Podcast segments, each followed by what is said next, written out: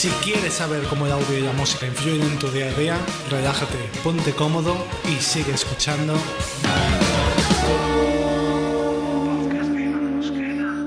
Muy buenas y bienvenidos a Marcato Podcast, un podcast en el que hablamos de temas que dan la nota. Hoy, la verdad, tengo la suerte de eh, no estar solo en este capítulo y es que cuento con las chicas de Newsion, que es una empresa que se dedica al neuromarketing y que puede ser que incluso suene de haber visto alguno de sus reels virales o de sus apariciones en algunos telediarios. Cuento con Belén, con Erika y con Ainhoa. ¿Cómo estáis, chicas? Bienvenidas. ¿Qué tal? ¿Qué tal? ¿Cómo estáis? Muy Muy bien, pues vamos allá. Hoy vamos a hablar de un tema súper interesante para mí, que es todo el tema del neuromarketing, que seguramente habréis escuchado muchísimo relacionados tanto dentro del tema de publicidad, eh, marketing o incluso dentro del branding, que es un poco mi, mi especialidad. Entonces me parecía súper aposta traeros a vosotras para hablar un poco de qué es esto del neuromarketing y cómo lo enfocáis vosotras desde Newsion o incluso que, en qué os especializáis cada una y y el tipo de servicios que podéis ofrecer dentro de la empresa. Hola, yo soy Erika, soy una de las fundadoras de Newsion, que es una agencia joven especializada en consultoría y estudios de neuromarketing, donde fundamentalmente ayudamos a las marcas a descubrir cuál es la mejor manera de dirigirse y conectar emocionalmente con sus clientes y donde analizamos el comportamiento inconsciente que tienen los consumidores ante diversos estímulos. Es por esto que nosotras ofrecemos tres tipos de, servicios. Por una parte, la, consultoría estratégica de marca, donde definimos y desarrollamos estrategias para consolidar marcas en base a fundamentos de, neuromarketing y donde trabajamos un poco pues tanto a nivel de social media o bien de experiencia del consumidor. Por otro lado, ofrecemos sobre todo estudios de neuromarketing aplicado. Es decir, a través de técnicas como neurocientíficas como el eye tracking y el facial coding, analizamos pues, diseños digitales o incluso acciones ofrecidas por las marcas para conocer cuál es el comportamiento eh, visual y emocional del consumidor ante ellos. Por ejemplo, podemos analizar webs, e-commerce, material gráfico, campañas publicitarias, packagings o incluso eventos cualquier tipo de experiencia ofrecida.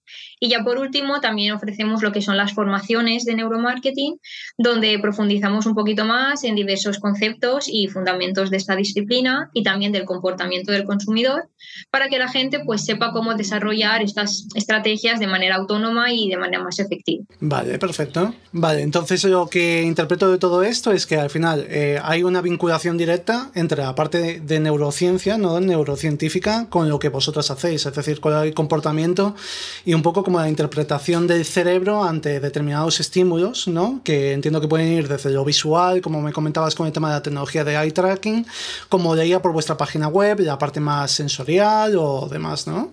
Esto todo, ¿cómo, cómo lo trabajáis? O sea, ¿cómo se vincula? ¿Hacéis eh, estudios de mercado o, o sea, con un número concreto de consumidores que cogéis o cómo lo trabajáis?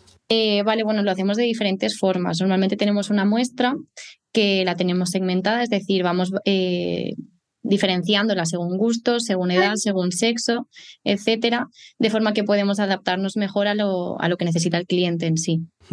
Vale, perfecto. Y en todo esto, eh, al final en el tema del neuromarketing también, eh, vosotras que sois formadas en todo el tema, hay una parte, yo catalogo como tres tipos de factores que pueden intervenir, ¿no? Porque tenemos una parte más biológica, que evidentemente está ignorante a, nosotros, pero también tenemos una parte más cultural y social, ¿no? Al final, desde vuestro punto de vista, ¿cuál puede tener más peso especialmente eh, actualmente, ¿no? Es decir, ahora mismo, ¿qué nos pesa más? ¿Sigue pesando toda esa parte más biológica, más instintiva, o ese famoso cerebro reptiliano, ¿no? Que todavía siguen propagando algunos por ahí adelante, o, o más esa parte más social y cultural atada al presente?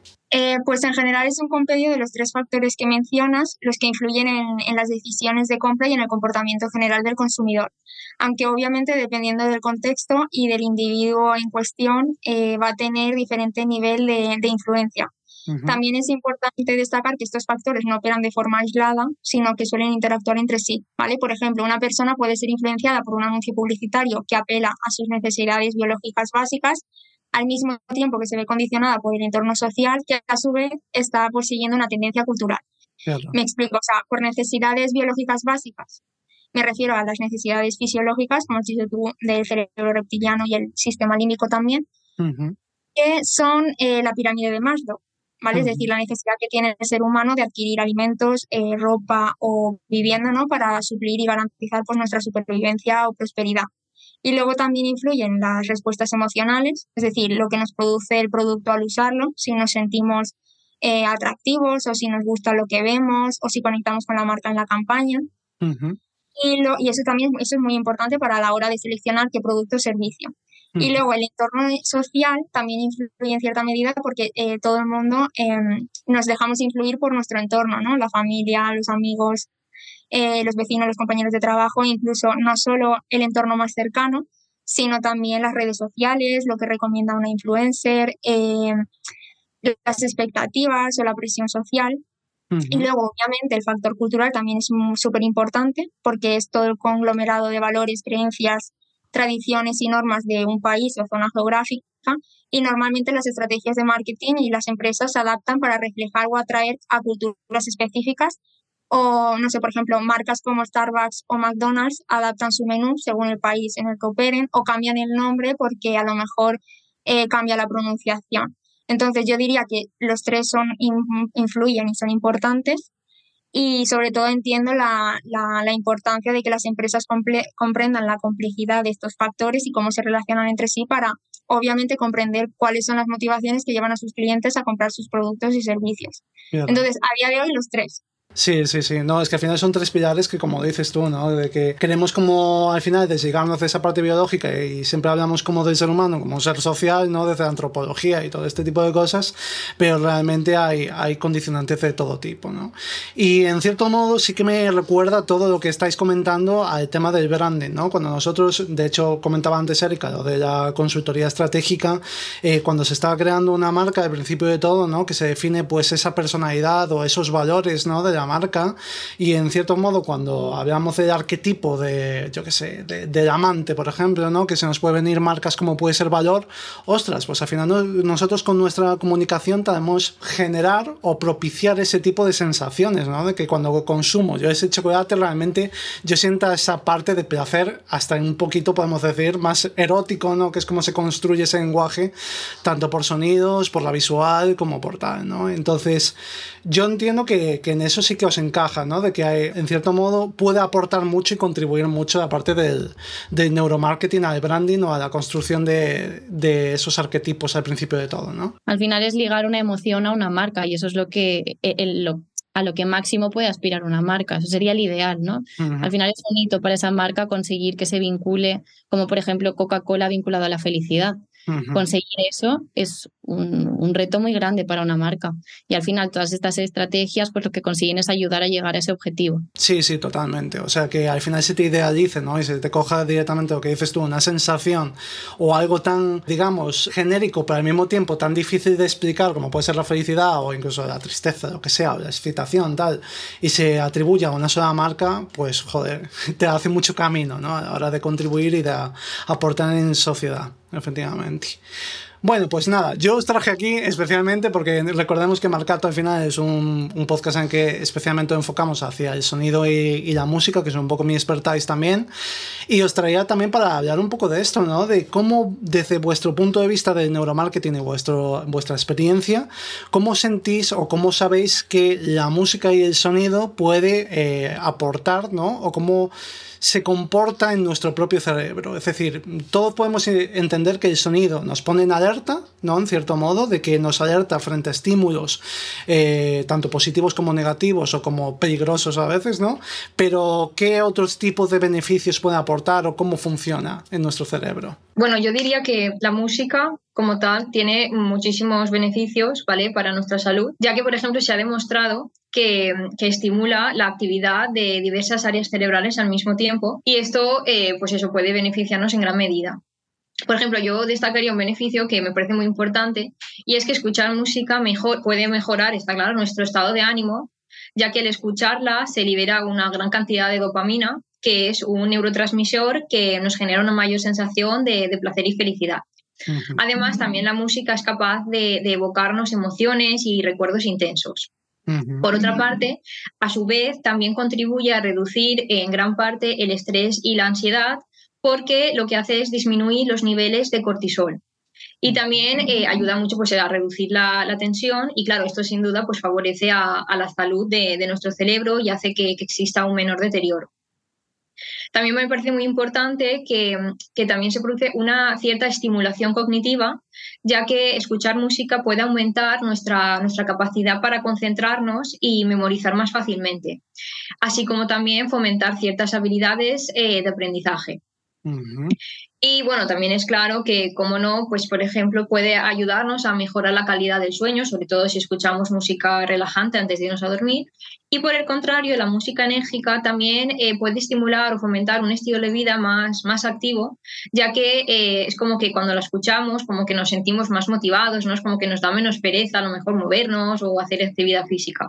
Esto también me parece un beneficio bastante, bastante importante. Sí, además es como que todos podemos identificar como algo muy, muy simple, ¿no? Que es que cuando estamos de bajona todos nos empezamos a sacar aquí la recopilación de la discografía de Alex Ubago, ¿no? Empezamos a sacar todas las canciones nostálgicas y tristes que tenemos en nuestro catálogo porque necesitamos como esa dosis de empatía, ¿no? De entender que, ostras, hay una persona que está pasando por lo mismo que yo o algo parecido y me quiero respaldar en esto. Así que al final cuando nosotros vemos la música como una compañera que nos aporta tanto lo que dices tú en momentos positivos como en momentos más negativos o cuando necesitamos un chute de energía, pero también cuando necesitamos relajarnos, es como que siempre podemos encontrar fundamentos para aplicarla, ¿no? En prácticamente cualquier tipo de emoción o, o cómo vincularla, ¿no? Se, se, ha constituido como una compañera de vida. Estamos al alegre, pues nos, nos alegra y cuando, por ejemplo, necesitamos desahogarnos, por eso escuchamos música más triste porque nos hace llorar de alguna manera y eso al fin y al cabo hace que nos acabemos sintiendo mejor. Claro. Porque necesitamos ese desahogo. Entonces siempre nos acompaña en cualquier tipo de momento y eso es, eso es lo bueno.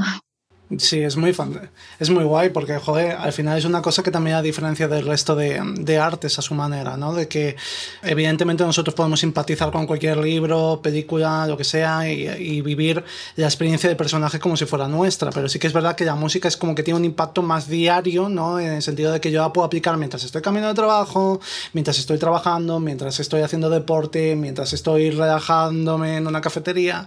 Es decir, que al final se adapta un poco a nosotros en lugar de nosotros adaptarnos a ella, ¿no? Y es una cosa como que aporta un valor más introspectivo, digamos, o más de influencia interna, ¿no? Y me acabas de recordar, Erika, con tu aportación, que, eh, bueno, es una cosa que yo no sé si comenté alguna vez por aquí por el podcast, yo di clase a, a gente mayor, ¿no? De, de, de, guitarra y de música y, y, sí que veías toda esa parte de cómo les fomentaba mucho y muchos me lo comentaban, ¿no? La parte de coordinación motora, la parte de memoria, ¿no? De que iban a poste y que decían, no, es que me, me siento más activo, ¿no? Me siento como que, que, el cerebro recuerda más o que, que les ayuda como a mantener, no sé, eh, esa memoria mucho más activa y mucho más presente. Entonces, al final, creo que es importante destacar este tipo de, de beneficios también, que creo que tampoco no se tiene tanto en cuenta, ¿no? Sí, eh, está claro que se produce una gran mejora de lo que se define como la plasticidad cerebral. Ya que, por ejemplo, como bien has comentado, eh, cuando tocamos un instrumento, de alguna manera se desarrollan nuevas habilidades a nivel cognitivo y también incluso se pueden producir cambios en la estructura y en la función cerebral e incluso se aumentan el número de conexiones neuronales. por eso mejor lo de los, los, ancianos que comentabas tú, pues es un ejemplo muy, muy claro y, y muy guay. Sí, sí, sí, sí. que lo hayas podido vivir. Sí, la verdad es que ya te digo, es una experiencia y por ejemplo yo conozco también a gente que son profes de lo contrario, ¿no? De, de niños y bueno, yo tuve un alumno pequeñito, pero no a gran escala, como quien dice, y también comentan lo mismo, ¿no? De que les mantiene súper activos, de que por ejemplo los niños cuando van a batería, que son súper hiperactivos, ¿no? Y que están con cuatro años que quieren tocarlo todo y tal, los meten ahí en el aula dos horas y los padres quedan súper contentos porque, oye, pues des que relaja y que, joder, que al final se sienten súper motivados a ir, ¿no? Que conecta mucho con ellos en esa época. Pues también me parece que podemos hablar, si os parece bien, chicas, de la parte de cómo nos influencia como consumidores, ¿no? Porque tenemos esa parte de, vale, en nuestra vida diaria, como personas, pues utilizamos la música de esta manera, pero nosotros como marcas, ¿no? Eh, o, como, o como empresas, ¿cómo podemos utilizar para que nuestros consumidores eh, logren esa mayor conexión emocional, ¿no? De la que se habla tanto en el mundo del marketing y del branding. Sí, eso es algo que se utiliza muchísimo. Bueno, digamos que el uso del sonido en estrategias de marketing puede tener un impacto significativo en nosotros como consumidores.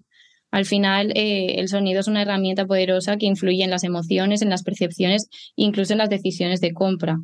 Y esto es algo que las marcas utilizan muchísimo porque podemos ver esta, esta influencia en muchos aspectos, desde la creación de un ritmo de compra más rápido, que eso es algo que comentamos mucho en redes, porque, por ejemplo, lo podemos ver reflejado sobre todo en los supermercados. Cuanto mayor es la afluencia de compra o cuanto el ritmo de compra es más rápido, esto se debe a que utilizan una música mucho más enérgica.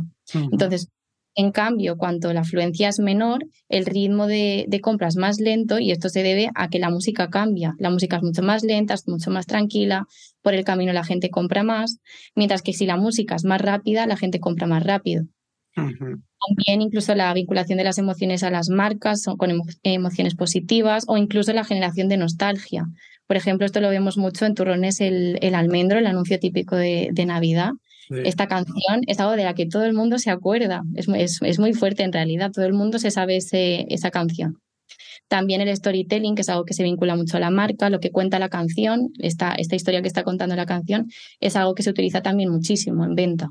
Son ejemplos así. Sí, yo por ejemplo recuerdo hablar en mi canal de, de, YouTube en su momento, porque había hecho como una pequeña investigación hablando del, de la arquitectura de marca de Inditex, ¿no? Que al final tenemos como esas submarcas todas de este compendio de marcas de ropa de Pull&Bear, Berska, eh, Máximo Duty, Stradivarius, etcétera, etcétera, ¿no?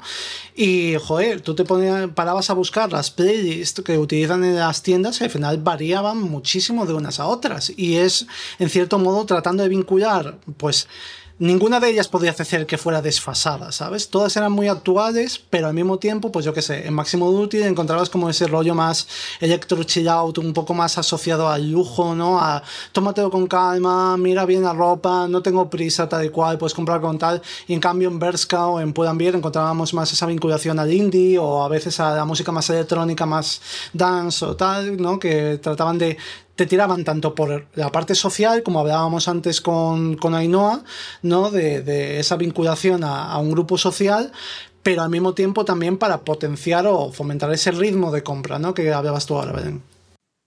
Exacto, al final eh, son segmentos que están muy diferenciados y muy marcados, por lo que conocer bien los gustos, las tendencias o, la forma de compra de cada, de cada uno de estos segmentos eh, se adapta o quieren adaptarlo a, la música, es decir, selecciona una música muy específica para cada segmento. El máximo de útil, lo que tú comentabas, una música mucho más tranquila porque también el perfil de, consumidor de, de Massimo Dutti ya tiene una edad más avanzada, en ese sentido es gente más adulta, por lo que no le van a poner la misma música que al prototipo de persona que compra en, en Vesca o en, o en Stradivarius. Eso está muy y, lo optimizan al máximo. Y bueno, la pregunta estrella es un poco desde vuestra, vuestra profesión, ¿no? Desde la parte, o especialidad, desde la parte de neuromarketing, vosotras y trabajáis esta parte, o sea, en la parte de marketing sensorial, quizá no, no sé si exactamente la de audio, pero bueno, entiendo que toda eh, auditiva, olfativa y demás, vosotros la trabajáis y qué estrategias desarrolláis alrededor de esto. Pues se pueden implementar más de una estrategia. Eh, bueno, primero de todo me gustaría decir que el neuromarketing lo que hace es analizar y medir el impacto emocional y las respuestas eh, cerebrales que tiene un tipo o estilo de música, eh, un sonido o una voz utilizado en anuncios o campañas o cualquier otro contenido sonoro de una marca, eh, el impacto que tiene en el cerebro del consumidor y cómo reacciona a ello, ¿vale? Esto lo hacemos con técnicas como el electroencefalograma. Entonces, por, bueno, por, tanto, si conocemos este impacto y qué sensaciones les provoca, podemos diseñar varias estrategias, como has mencionado tú. Entonces, una, una de ellas, por ejemplo, es seleccionar estilos musicales o piezas específicas que vayan alineadas al tipo de mensaje que se quiera lanzar o a la experiencia que se pretenda conseguir, ¿vale? En una campaña publicitaria o incluso en la espera telefónica o en vídeos en redes sociales, dependiendo de la música que pongamos, ya sea adaptada, como habéis estado comentando, al género, a la edad o a los intereses de la audiencia, podremos conseguir un mayor recuerdo o una conexión emocional con ellos y por ende una mejor experiencia del cliente. Normalmente cuando se produce una reacción positiva en el cliente, eh, este tiende a recordarlo por mucho más tiempo. Entonces favorece mucho el reconocimiento de marca. Otra estrategia que implementamos o que implementa el neuromarketing es la creación de jingles o sonidos pegadizos para eh, aumentar eh, la retención de información. Al fin de conseguir básicamente que, sea un sonido memorable, que ayude al consumidor a recordar el mensaje o bien a identificar la marca más fácilmente. Todo eso también serían bastante las, las marcas. Eh, luego también tenemos otras estrategias, eh, como es la música en el ambiente, o sea, en el diseño de ambientes de compra, que es lo que habéis mencionado. Y hay estudios que, que, indican incluso que el estilo de la música jazz, si se utiliza en restaurantes más selectivos, ayuda a reforzar la sensación de mayor poder adquisitivo del comensal y lo que hacía que no tuvieran impedimento en pedir más de en la carta o bien a no tener remordimientos en el precio que se gastaban. Y no sé si queréis comentar alguna estrategia más. A mí me ha recordado esto último que acabas de comentar a un caso que había leído, no me acuerdo exactamente de la agencia que lo había hecho ni nada, ¿eh? pero eh, habían comentado de que en un restaurante, en una especie de vinoteca, como que habían puesto eh, música, habían probado a poner música genérica de pop normal, la lista de lo más escuchado en Spotify y tal, y como que en la carta de vinos no había subido nada del precio medio en general, se había mantenido como de costumbre y en cambio eh, probaron otra noche a poner eh, música francesa, si no me equivoco, y eso impulsó a los consumidores a comprar vinos franceses que tenían un precio medio mucho más alto de ticket y subir al final la venta de ticket, ¿no? Entonces es un poco en la línea de lo que comentabas tú ahora, ¿no? De que al final nos ayuda a construir un poco ese entorno emocional en el cual nosotros nos sentimos respaldados, es decir, bueno, sí, estoy en un ambiente un poco más tal, entonces me lo puedo permitir, ¿no? O puedo o no me siento tan arrepentido porque estoy comprendiendo una emoción, eh, no sé, es como que te envuelves en una burbuja donde tú sabes que sí, vale, estoy pagando tanto, pero estoy pagando todo esto, ¿no? Todo este entorno que se está construyendo alrededor de esta marca. Exacto, exacto. Lo que he mencionado de los jingles son canciones o música que hace, que hace la marca para que la recuerden y también es súper, eso es una estrategia súper importante. Mencionar porque el sonido que hace Netflix al iniciar una serie es súper característico. O la, sintonía, la sinfonía de Mercadona, ¿no? Sí.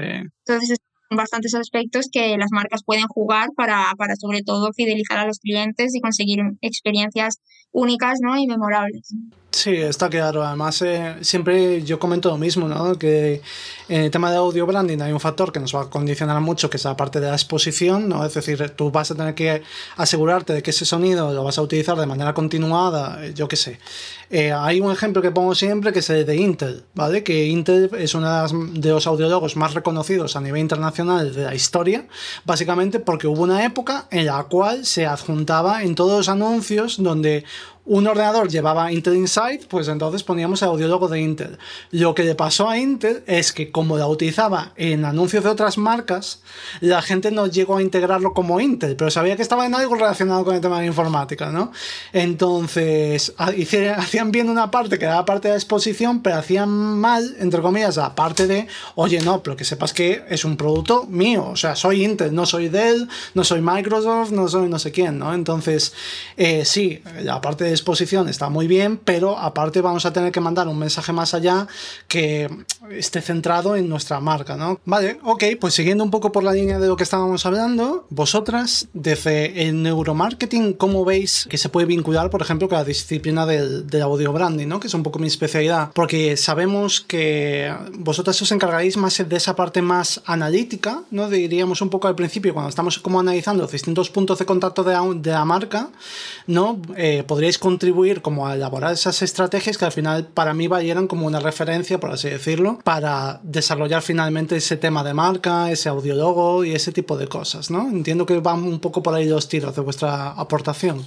sí, de hecho yo diría que neuromarketing y el audio branding prácticamente son algo complementario puesto que, como hemos estado comentando, el, neuromarketing proporciona muchos conocimientos que ayudan a, diseñar y a mejorar las estrategias que pueda, puedan realizarse desde el audio branding. Y además también aporta mm, información objetiva y precisa sobre, eh, por ejemplo, cómo el cerebro responde a estos estímulos sonoros, o sobre pues qué respuestas emocionales se producen o incluso cómo estos estímulos luego influyen realmente en el comportamiento de, de, los consumidores. De hecho, bueno, es lo que hemos estado comentando. Yo diría que hoy en día es muy, muy importante que una marca tenga su propia identidad sonora, ¿no? sobre todo en un mundo tan saturado de oferta, de información que tenemos constantemente. Y el audio branding, claro, ha ayudado en gran medida que puedan diferenciarse del resto y pues ser más recordadas o bien más fácilmente o bien incluso durante más tiempo.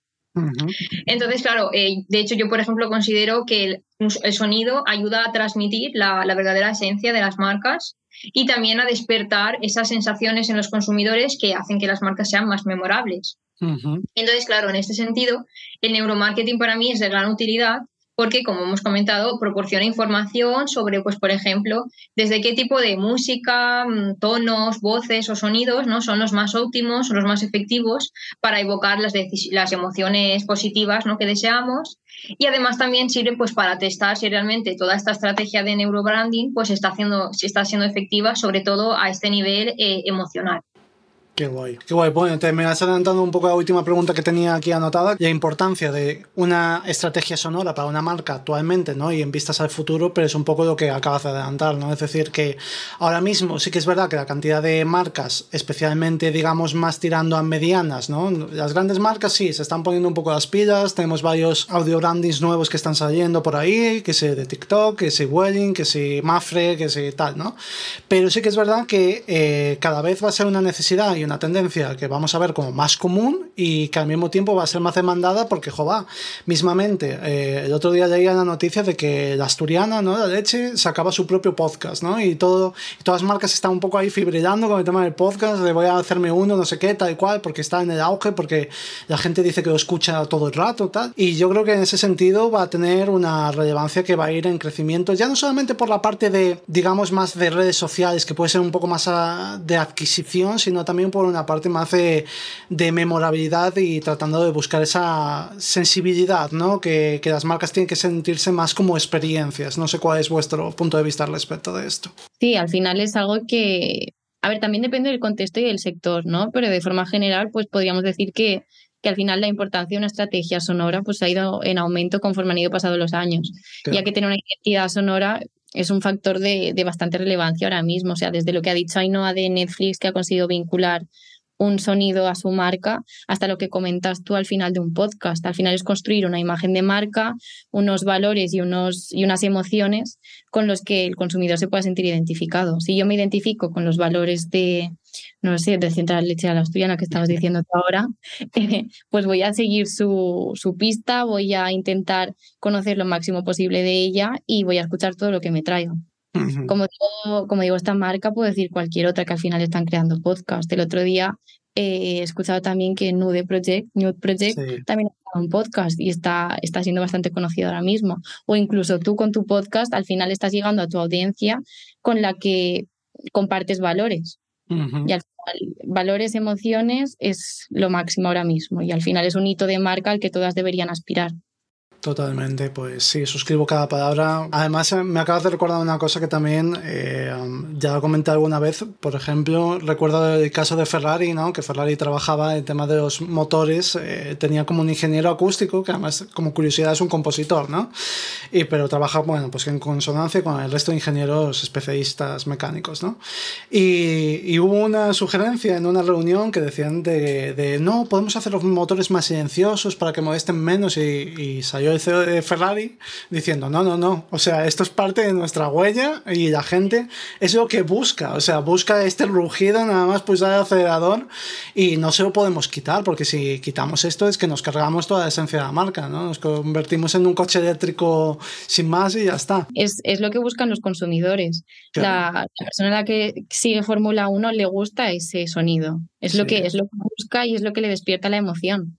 Bueno, aquí tenemos a Erika que le encanta la Fórmula 1 y dice que sí. Qué guay, qué guay. Pues bueno, chicas, pues no sé si nos queda algo que vosotras queráis aportar. Eh, por mi parte, deciros que si queréis, pues compartir con nosotros, pues bueno, las redes donde os podemos seguir a cada una o en general a, la marca, a vuestra empresa Newsion y donde podemos encontraros y si alguien está, pues eso, interesado en contratar vuestros servicios o contar con vuestro expertise, pues donde os puede encontrar. Pues nos podéis encontrar en, en Instagram, en TikTok y en LinkedIn. Nos adaptamos un poco a cada, a cada red social. Compartimos un montón de contenido y bueno, es arroba Newsion, tanto en TikTok como Instagram y en LinkedIn, pues Newsion. Y bueno, y, bueno, y nuestra web, newsion.com, que nos podéis encontrar también ahí.